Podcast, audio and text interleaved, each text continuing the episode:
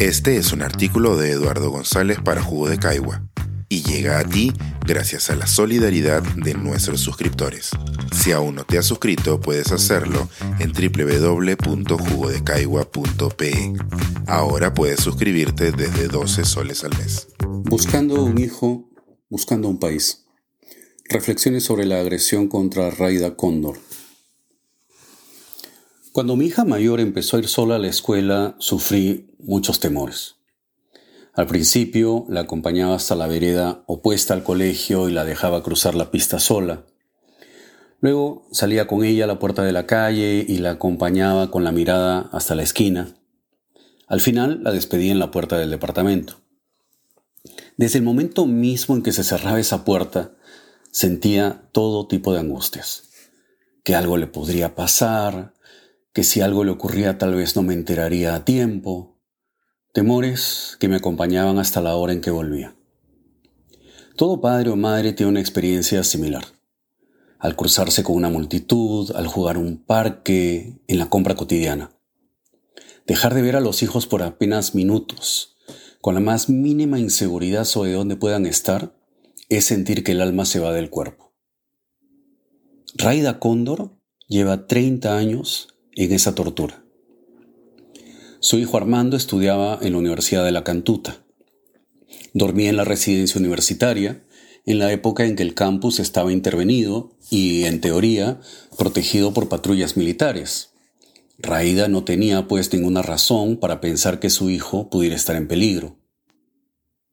Todo esto cambió con el secuestro y desaparición forzosa de Armando. Ocho estudiantes más y un profesor de la universidad.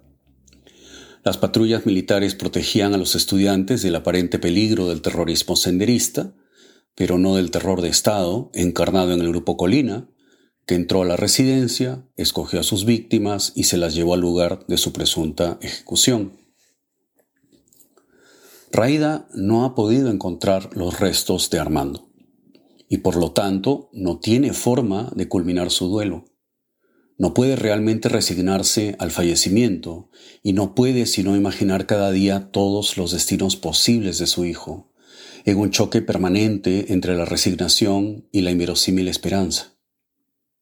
Raida, como mamá Angélica o Cromo el Castillo, como los familiares de 20.000 desaparecidos en tiempos de conflicto, como los familiares de miles de mujeres y niñas que desaparecen cada año en tiempos que solemos llamar de paz, es el símbolo al extremo de la entrega inherente a la vocación de madre o padre. Por cumplir con esa vocación y con el mandato elemental de buscar a su hijo, Raida ha sido victimizada junto a los demás familiares del caso La Cantuta. Los han acusado de ser integrantes de grupos terroristas, de difamar al Perú, de buscar beneficios económicos indebidos y una letanía de cargos despreciables. Esta mujer, cuyo rostro es ampliamente conocido en el Perú porque lleva 30 años caminando en los pasillos crueles del poder con la foto de su hijo al pecho, ha vuelto a ser victimizada y atacada por gente que todavía se llama a sí misma prensa. Lo escalofriante de la última difamación es, sin embargo, que el blanco no es ella, sino la funcionaria pública que aparece a su lado en una foto. Es decir, en el colmo de la violencia que se le ha infligido a lo largo de tres décadas, esta vez tratan a Raida Cóndor como el rostro genérico del miedo. Si se ve así, dice la prensa y su alegada fuente policial, debe de ser una terrorista. No importa ella como persona, no importa su verdadera identidad, tal como no le importa a este país el destino, la persona y la identidad de los desaparecidos y desaparecidas. Así trata el Perú a la gente que busca a un ser querido. ¿Cuánto tiempo ha tratado así nuestro país a quienes buscan a un ausente? Por largo tiempo. ¿No relatan los tagneños que en los arenales del campo de la Alianza suele verse huesos de combatientes insepultos? ¿No hablan los trujillanos de las fosas de 1932? El Perú es un país marcado por el sino de buscar a los que no están y de no encontrar ni siquiera un mínimo de respeto a la persona que sufre. Esta no es meramente una reflexión moral sobre la falta de honor de quienes maltratan al sufriente. Es también una reflexión política, porque implica que somos un país en el que nos ensañamos con quienes no tienen poder. No hay ciudadanos, existen los que importan y aquellos cuyo sufrimiento, voz y rostro no cuentan. No somos solamente un país con una básica anomia moral, sino política. El ser humano y su correlato político, la ciudadanía, devienen en instrumento, un arma arrojadiza para los poderes de facto. Ser padre o madre implica una búsqueda permanente de conexión con los hijos, de conexión con el sueño de su felicidad.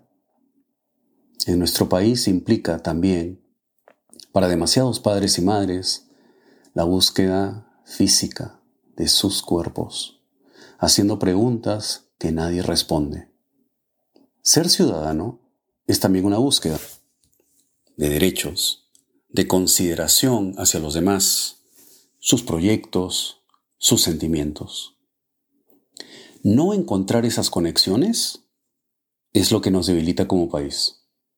Mujeres como Raida Cóndor, hombres como Cromwell Castillo, sintetizan esa búsqueda doble. El cariño del hijo, de la dignidad ciudadana. Un país feliz es aquel en el que el sufrimiento de cada uno engendra la solidaridad de todos. Uno infeliz es este en el que vivimos. Esa búsqueda y sus pocos hallazgos resumen nuestra historia. Esa que, como dice el informe de la Comisión de la Verdad y Reconciliación, es la historia de lo que fuimos y de lo que debemos dejar de ser.